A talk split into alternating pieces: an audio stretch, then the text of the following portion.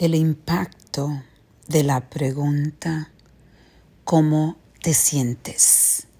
Esa es la reflexión del día.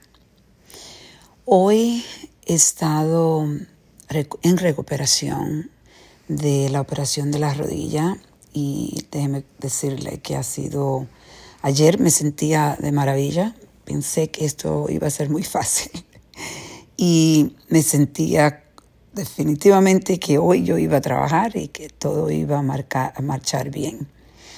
Esta mañana empezó a dolerme tanto esa rodilla, todavía estoy con un dolor fuerte, pero la, yo estaba pensando cómo el impacto de la pregunta, ¿cómo te sientes? Es quiero saber de ti.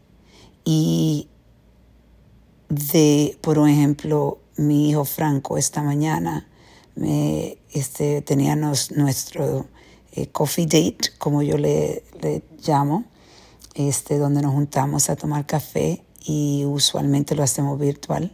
Y me sorprendió cuando me toquen la puerta a preguntarme cómo te sientes madre.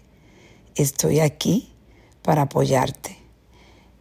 Esa pregunta es una pregunta que sin darnos cuenta puede ayudar a personas que están sufriendo por enfermedades de su cuerpo o enfermedades mental. Cuando tú sientes que es sincera esta pregunta, tú sientes la conexión y el amor de las otras personas.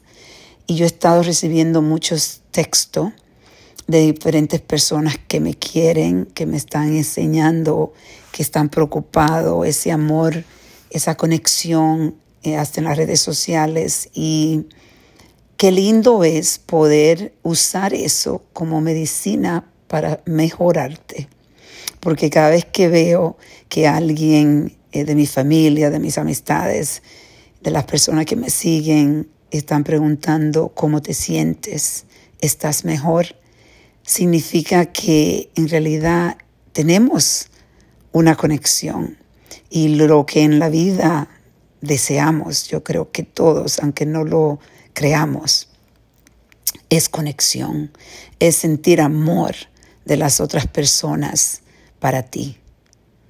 Hoy me siento bendecida en poder decir que tantas de esas preguntas, ¿cómo te sientes? ¿Te sientes mejor?